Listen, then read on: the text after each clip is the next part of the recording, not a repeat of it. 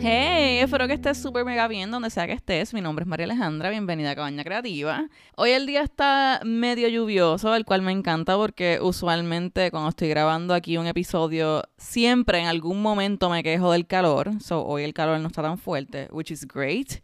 Adicional a eso, estoy ya trabajando productos para mi próxima colección, estoy ilustrando, contactando imprentas y demás. So, tengo el cerebro dividido como en 20 cantos, pero he logrado mantener mis rutinas y mis buenos hábitos, que para mí es un mega logro, porque no es secreto que yo tengo la costumbre que cuando me envuelvo con mis trabajos y mis proyectos, se me olvidan mis rutinas, se me olvidan mis buenos hábitos, se me olvida tomar agua, hacer ejercicio y demás. So, ya que estoy hablando de esto, de las rutinas y los hábitos, ya tú lo sabes porque lo viste en el título del episodio, pero hoy vamos a estar hablando de los hábitos, las rutinas y la mentalidad de Leonardo da Vinci. En este episodio específicamente no me voy a concentrar en la historia de Leonardo per se. Voy a enfocarme solamente, como dije hace un ratito, en los hábitos, rutinas y mentalidad, porque sí, la historia de Leonardo da Vinci es súper interesante. Pero creo que tú y yo le sacaríamos un poquito más de provecho a saber y conocer qué cosas hacía Leonardo da Vinci adicional a todos los logros que él tuvo. O sea, cómo funcionaban sus días, cómo su mente trabajaba, qué cosas hacía, qué dejaba de hacer. Obviamente, yo me voy a enfocar en los buenos hábitos que tenía Leonardo da Vinci, pero después de compartirte todos los buenos hábitos,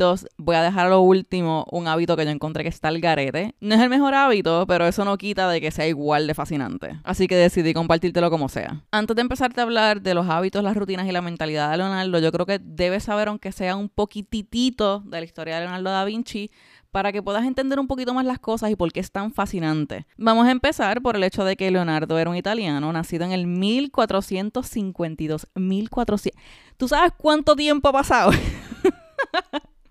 Demasiado tiempo. Anyways, nació en el 1452 y se murió en el 1518. Él se conoce como un ícono del Renacimiento. No voy a entrar en detalles como tal de qué es el Renacimiento, por lo menos no en este episodio, pero un resumen en una oración, básicamente el Renacimiento es un movimiento cultural donde se celebraba y se exaltaba la naturaleza humana, a diferencia del movimiento anterior que fue la Edad Media, que fue un periodo súper mega pesado, súper oscuro, lleno de violencia. Como dice el nombre, era como volver a nacer. Estaban surgiendo nuevas ideas, nuevas invenciones, nuevas teorías. Una de ellas, que es de las más grandes, originalmente en la Edad Media se creía que el planeta Tierra era el centro del universo y que el Sol giraba alrededor del planeta Tierra y entonces en el Renacimiento empiezan a cambiar esto donde el Sol es el centro y el planeta Tierra gira alrededor del Sol. So te podrás imaginar todos los cambios y todos los papelones que estaba surgiendo en estos tiempos y Leonardo da Vinci era un ícono, es un ícono de este movimiento. Ya que sabes un poquitito de la historia, te voy a explicar por qué yo encuentro a Leonardo da Vinci tan fascinante. Probablemente ya tú lo conoces, pero por si acaso, por si acaso hay alguien que me está escuchando que no sabe mucho del tema,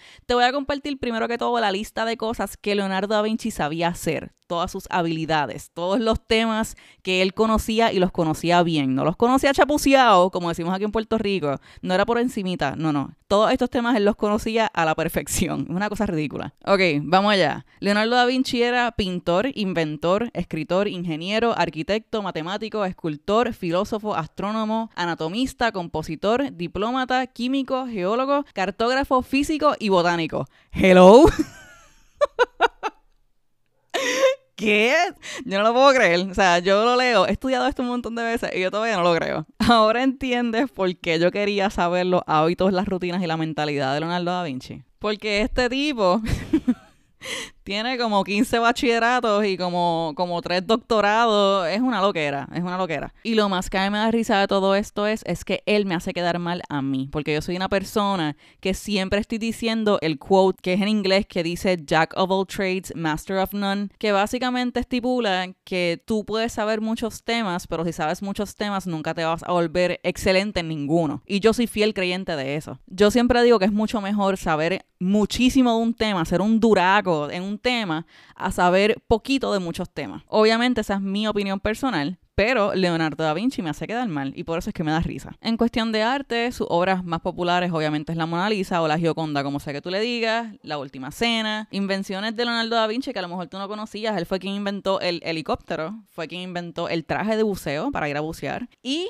el paracaídas. Obviamente tú buscas los sketches originales, no se parecen en nada a lo que es ahora, pero de todos modos fue quien se los inventó. Otra cosita interesante de Leonardo da Vinci es que él tuvo una educación que no fue la mejor. So, todos estos temas él los aprendió por sí solo, por ser un presentado, como decimos aquí en Puerto Rico. Él era bien, bien, bien curioso. Pero la curiosidad no era todo. Honestamente, no se puede tapar el cielo con la mano. Él era un genio. A los seis años hizo una pintura que se llama Medusa con los dragones, que la puedes googlear. Y es increíble. Y ahí fue que los papás dijeron, eh, ok, vamos a ponerte a hacer cosas porque tú estás al garete. So, ellos decidieron ponerlo como aprendiz de un pintor. Y entonces ahí es que empieza a perfeccionar todas estas habilidades de la pintura. Después, cuando es más grande, lo contrató un ingeniero militar. Y ahí es que le empieza a aprender sobre matemática, mecánica, ingeniería, cálculo. Más adelante le entra esta fascinación por la disección de cadáveres. Empezó a abrir cadáveres por curiosidad y por querer ver qué es lo que está pasando dentro del cuerpo humano. So, aquí empieza a aprender sobre medicina, anatomía y ciencia. Entonces eso lo combina con el arte porque empieza a dibujar todo lo que ve. So, en resumidas cuentas, él todo lo que aprendía encontraba la manera de combinarlo. Después de todo esto le entra una fiebre, como decimos aquí en Puerto Rico, le entra este interés gigante por las aves, por los pájaros. Y surprise, surprise, lo combina con otras cosas que él ya sabía, como ingeniería y mecánica. Surgen un chorro de cosas como el flying machine, la máquina voladora que realmente no llegó a mucho, pero sí logró, como dije al principio, inventar el helicóptero y el paracaídas. Lo que ayudaba mucho a Leonardo, adicional de que, pues, obviamente era un genio, era que él encontraba esto de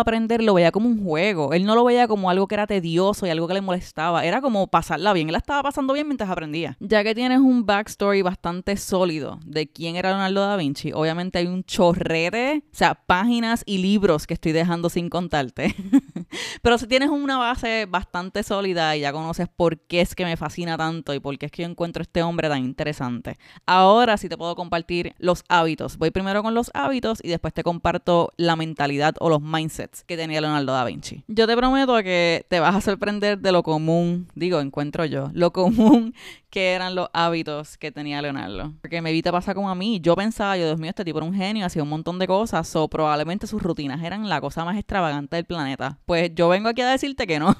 Son las cosas más comunes del planeta y te prometo, te prometo que las cosas que yo te voy a decir ahora tú ya las has escuchado en cualquier video de self-love, cualquier video de rutina que has visto en YouTube. Cosa número uno, hábito número uno de Leonardo da Vinci, tener y mantener un journal.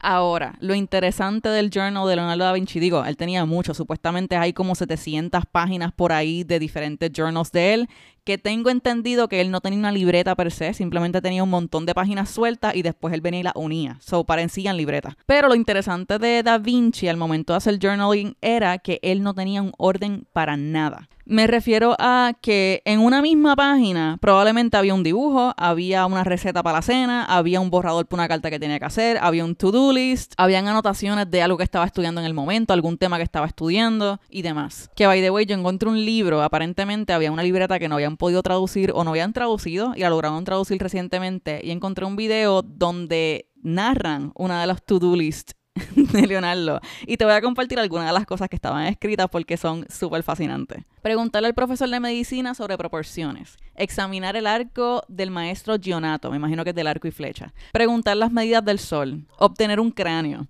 Buscar libros de anatomía. Describir la lengua de un pájaro carpintero. Describir la mandíbula de un cocodrilo. Medir un hombre muerto utilizando el dedo como una unidad. Observar las patas del ganso y ver si siempre están abiertas o si siempre están cerradas. ¿Tú puedes creer cosas igual?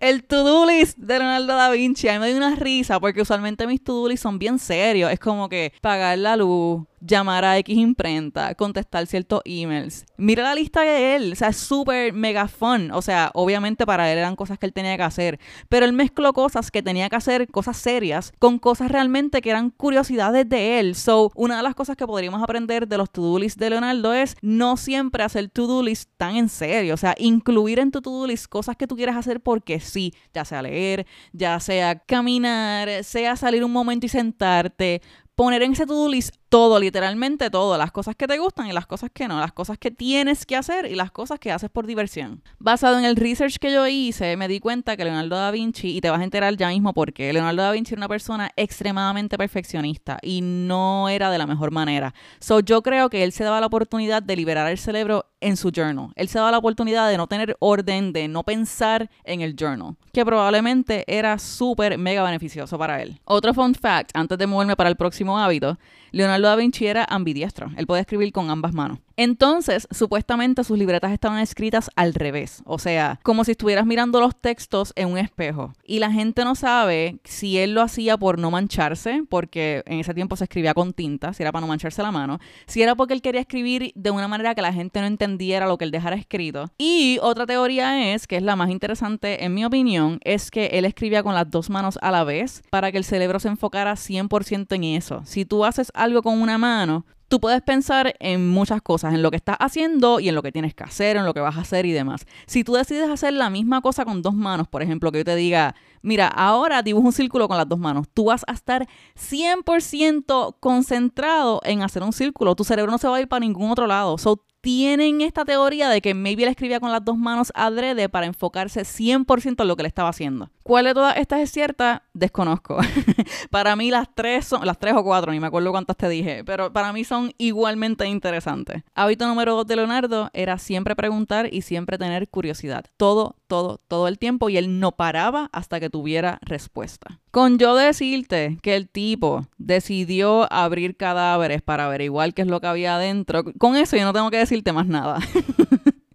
Pero por esa curiosidad que él tenía, hubo muchísimos avances en la medicina. Y no solo eso, la sonrisa de la Mona Lisa, que es extremadamente famosa porque se está sonriendo, pero está seria, como que es una sonrisa no común, se logró por el conocimiento que tenía Da Vinci con los músculos. So, toda esta curiosidad que él tenía, todas estas preguntas que él tenía, realmente la beneficiaban constantemente. Los tiempos eran diferentes, ahora nosotros tenemos Google. So, puedes utilizar esa herramienta. O sea, si tienes curiosidad con algo, búscalo, haz el research. Ahora mismo yo con este tema de los hábitos de Leonardo da Vinci, estuve como cuatro días centrada 100% en viendo videos, buscando en Google, leyendo blogs. Y no tan solo me disfruté el proceso, sino que también aprendí un montón. Y estoy aprendiendo un tema que me interesa. Y nosotros somos bendecidos suficiente de que tenemos información gratis. A veces es información incorrecta, a veces es correcta, pero eso es parte del research, eso es parte de la investigación. Tú descubrir y averiguar cuáles están bien, cuáles están mal, cuáles hay que estudiar un poquito más. Y esto lo puedes aplicar, por ejemplo, a negocios pequeños. O sea,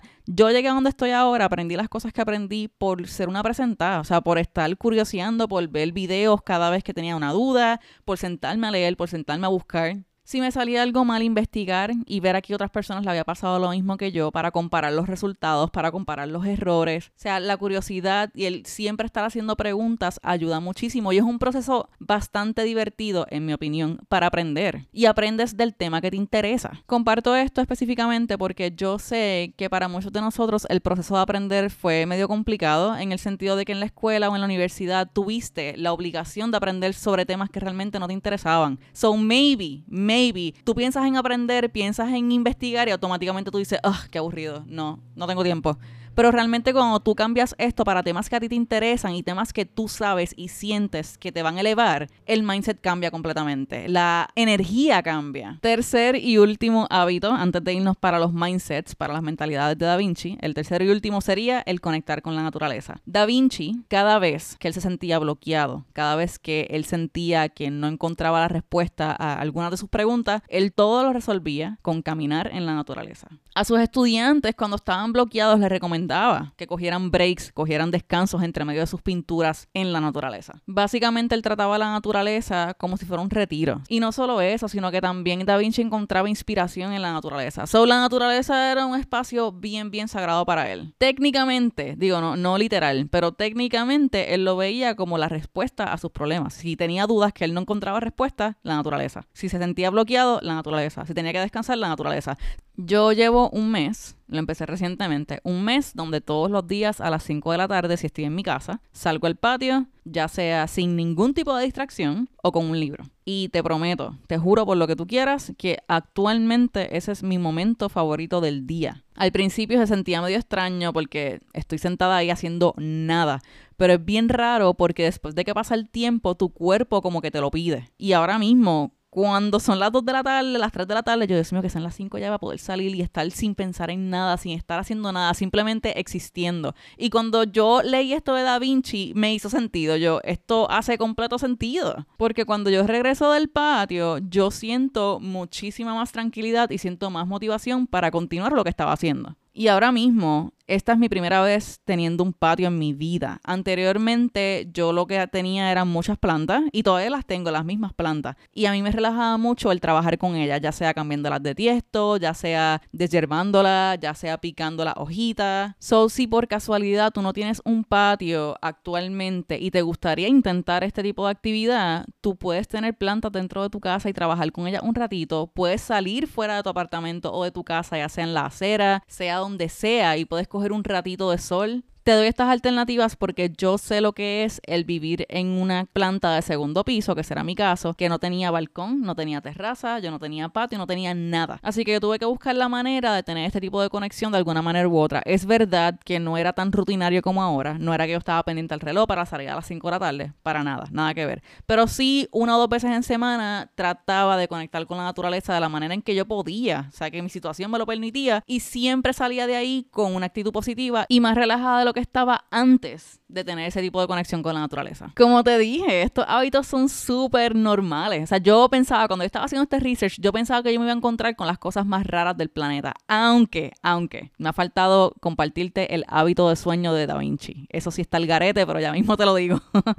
Vamos ahora con los mindsets. Mindset número uno es, siempre que te presentes, preséntate como en lo que te quieres convertir. Eso es como un palabreo fancy al quote este que dice que te vistas para el trabajo que quieres y no para el trabajo que tienes. Es bien, bien similar y esto cuando lo estaba investigando lo compararon mucho con una carta que entregó Da Vinci como un resumen. En aquellos tiempos no existía el formato resumen de nosotros ahora, pero básicamente era una página completa explicando su interés por un trabajo de ingeniería, si no me equivoco. Y él en ningún momento dijo en esa carta que él era artista o era pintor y que sabía dibujar. Él estaba 100% enfocado en que quería trabajar en ingeniería y al final, a lo último decía, y puedo pintar lo que sea que me pidan. Leonardo con todo y que conoce que él sabe pintar y lo pinta bien, no se enfocó en eso cuando estaba pidiendo ese trabajo. Ahora mismo yo no me acuerdo si era ingeniería o era arquitectura. Yo sé que no era pintura, era ingeniería o arquitectura, pero anyways, el punto es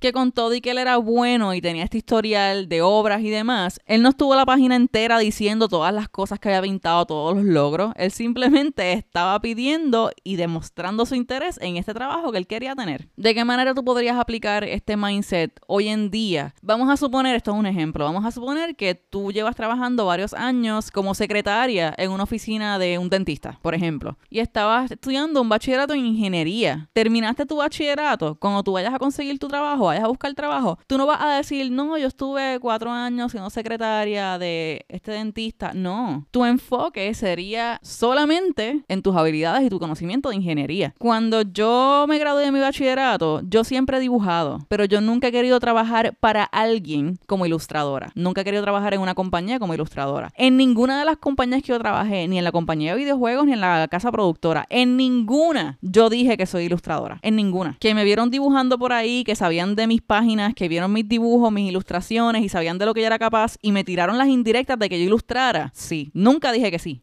Nunca. Porque para mí mis ilustraciones son tan y tan sagradas que yo si hago eso profesionalmente es cuando yo quiera y bajo mis términos, no bajo los términos de nadie. Y eso fue algo que yo siempre lo mantuve bien firme y siempre lo tuve bien presente todo el tiempo. En las compañías yo soy animadora, yo trabajo animaciones. Por mi cuenta yo soy ilustradora. En ningún momento en mis páginas del internet yo promociono que soy animadora. Y esas cosas las tengo bien aparte. Y eso es un ejemplo, eso puedes cogerlo de ejemplo, de cómo podrías aplicar este mindset de Leonardo da Vinci hoy en día. Mindset número dos que te voy a compartir de Leonardo da Vinci es el tener habilidades en forma de T o convertirte en un T-shaped person té de tomate, té de timón.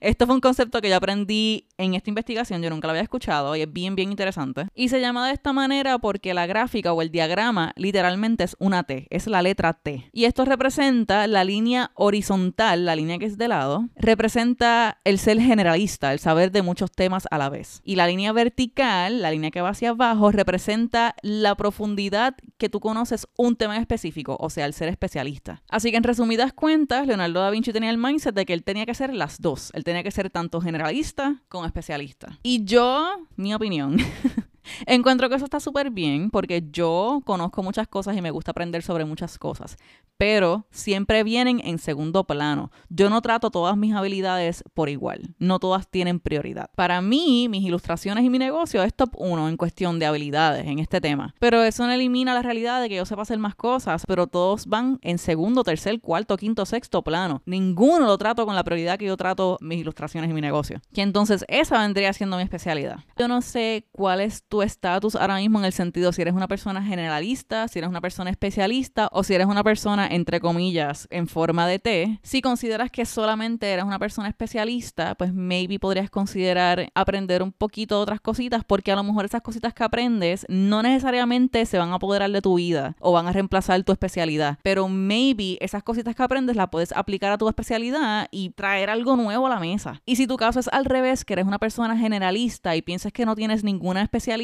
maybe puedes coger una de esas cosas, uno de esos temas, el más que te guste, el más que ya tengas conocimiento y te especialices lo más que puedas. Hábito número 3 de Da Vinci, el saber y reconocer cuando estás mal. Esto suena bien deep y yo pienso que sí lo es. Obviamente tú puedes interpretar esto como tú prefieras. Pero Da Vinci tenía esta mentalidad donde si él estaba estudiando algo por muchos años y ya él tenía esta hipótesis, esta teoría de que maybe es esto, probablemente es esto, y después se daba cuenta de que eso no era, eso no era big deal, eso no era algo que le fuera a quitar el sueño. Él como que, ah, ok, pues eso no era, pues hay que cambiarlo, hay que empezar desde cero, hay que buscar la manera de hacerlo correcto. Era básicamente el eliminar lo que no funcionaba para dejar espacio para las cosas que sí tienen la posibilidad de que funcionen. Un ejemplo que encontré de esto mismo, algo que Da Vinci experimentó fue que él tenía una teoría que él la tenía amarrada al corazón. Eso era como su bebé.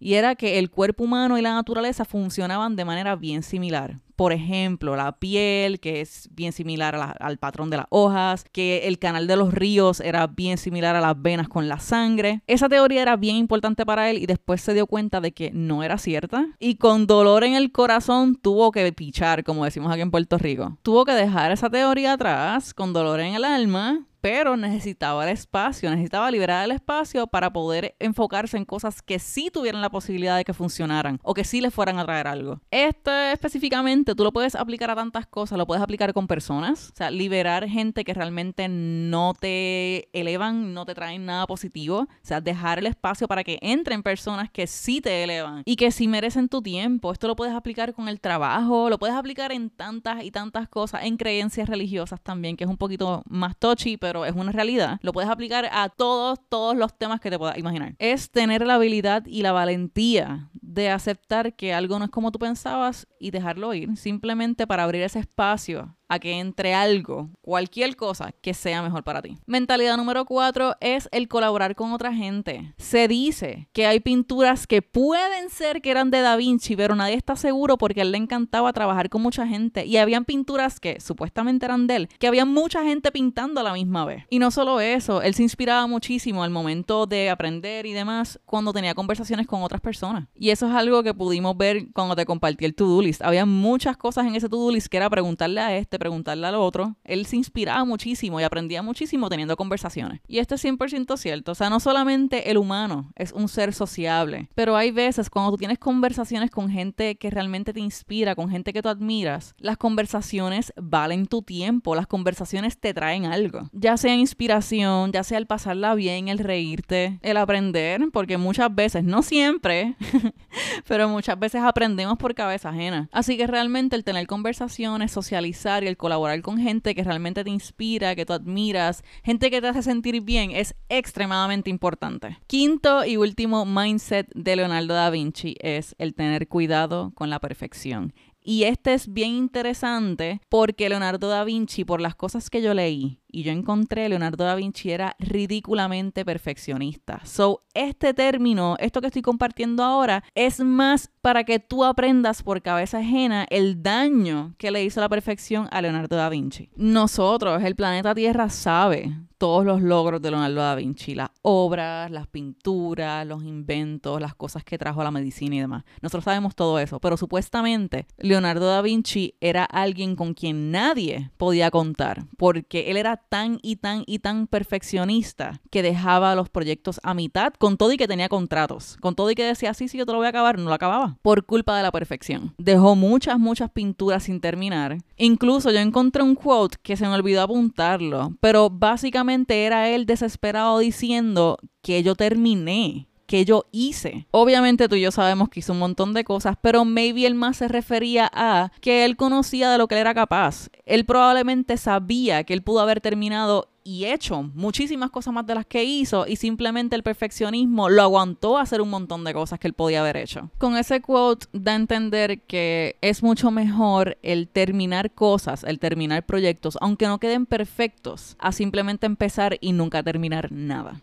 Y nuevamente, esto te lo puedes aplicar a todo, a literalmente muchísimas y probablemente todas las áreas de tu vida. Y de esto he hablado anteriormente. Creo que lo hablé un poquito más a fondo en el episodio de la resistencia, de cómo el perfeccionismo realmente nos aguanta. O sea, hay veces que por querer hacer las cosas bien de la primera, nunca lo hacemos. Es mucho mejor el tú intentar hacer algo 35 veces y que te quede bien la vez número 36, a que siempre estés diciendo, no, no, es que no me va a quedar bien y ni siquiera lo intentes. Antes de irme, quiero compartirte el hábito de sueño de Leonardo da Vinci. Lo dejé para lo último porque realmente no es el mejor, pero lo quería compartir como quiera porque lo encuentro extremadamente fascinante. Y básicamente es que Leonardo da Vinci dormía alrededor de dos horas al día, pero déjame explicarte. Este patrón de sueño se conoce como el patrón de sueño Uberman y era algo que practicaba mucha gente que tú probablemente has escuchado como Einstein, Aristóteles, Newton, Tesla, incluyendo Salvador Dalí, pero no necesariamente de la misma manera. Leonardo da Vinci específicamente, él dormía dos horas al día, pero de la manera en que lo dividía era durmiendo 20 minutos cada cuatro horas. So, básicamente él cogía naps o siestas de 20 minutos cada cuatro horas. Y probablemente te estás preguntando por qué diablos él hacía eso, porque yo me lo pregunté.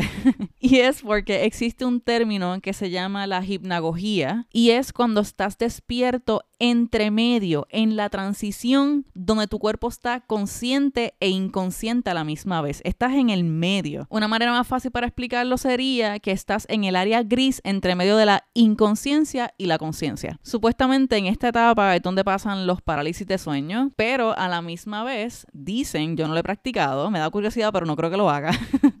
dicen que en este estado tu cerebro está extremadamente creativo, o sea que aquí es que tú sueltas todas tus mejores ideas. Y parece que Leonardo da Vinci quería estar constantemente en este estado y por eso era que solamente estaba durmiendo 20 minutos cada 4 horas. Cuando descubrí esto, empecé a investigar si él consideraba que esto era una buena rutina y por lo que pude encontrar, parece que a él no le importaba si le hacía daño o no. Él simplemente quería estar creativo todo el tiempo. Ya con esto me voy despidiendo. Yo espero que este rabbit hole de Leonardo da Vinci, su hábito, su rutina y su mentalidad te haya gustado. Realmente yo lo encuentro extremadamente fascinante, por eso lo quería compartir contigo. Y yo creo que todo el mundo, de alguna manera u otra, debería aplicarse, aunque sea un poquito, de alguna de sus mentalidades o de alguno de sus hábitos, porque realmente nos pueden ayudar. Tengo mucho, mucho, mucho interés en hacer esto mismo con Salvador Dalí, que es una persona que yo he leído bastante, pero no me he ido full profundo a investigar qué es la que hay con el cerebro de él. Así que eso es algo que tengo en mi to-do list para hacer eventualmente. Y quiero hacerlo de la misma manera, enfocarme más en hábitos y en mentalidades, más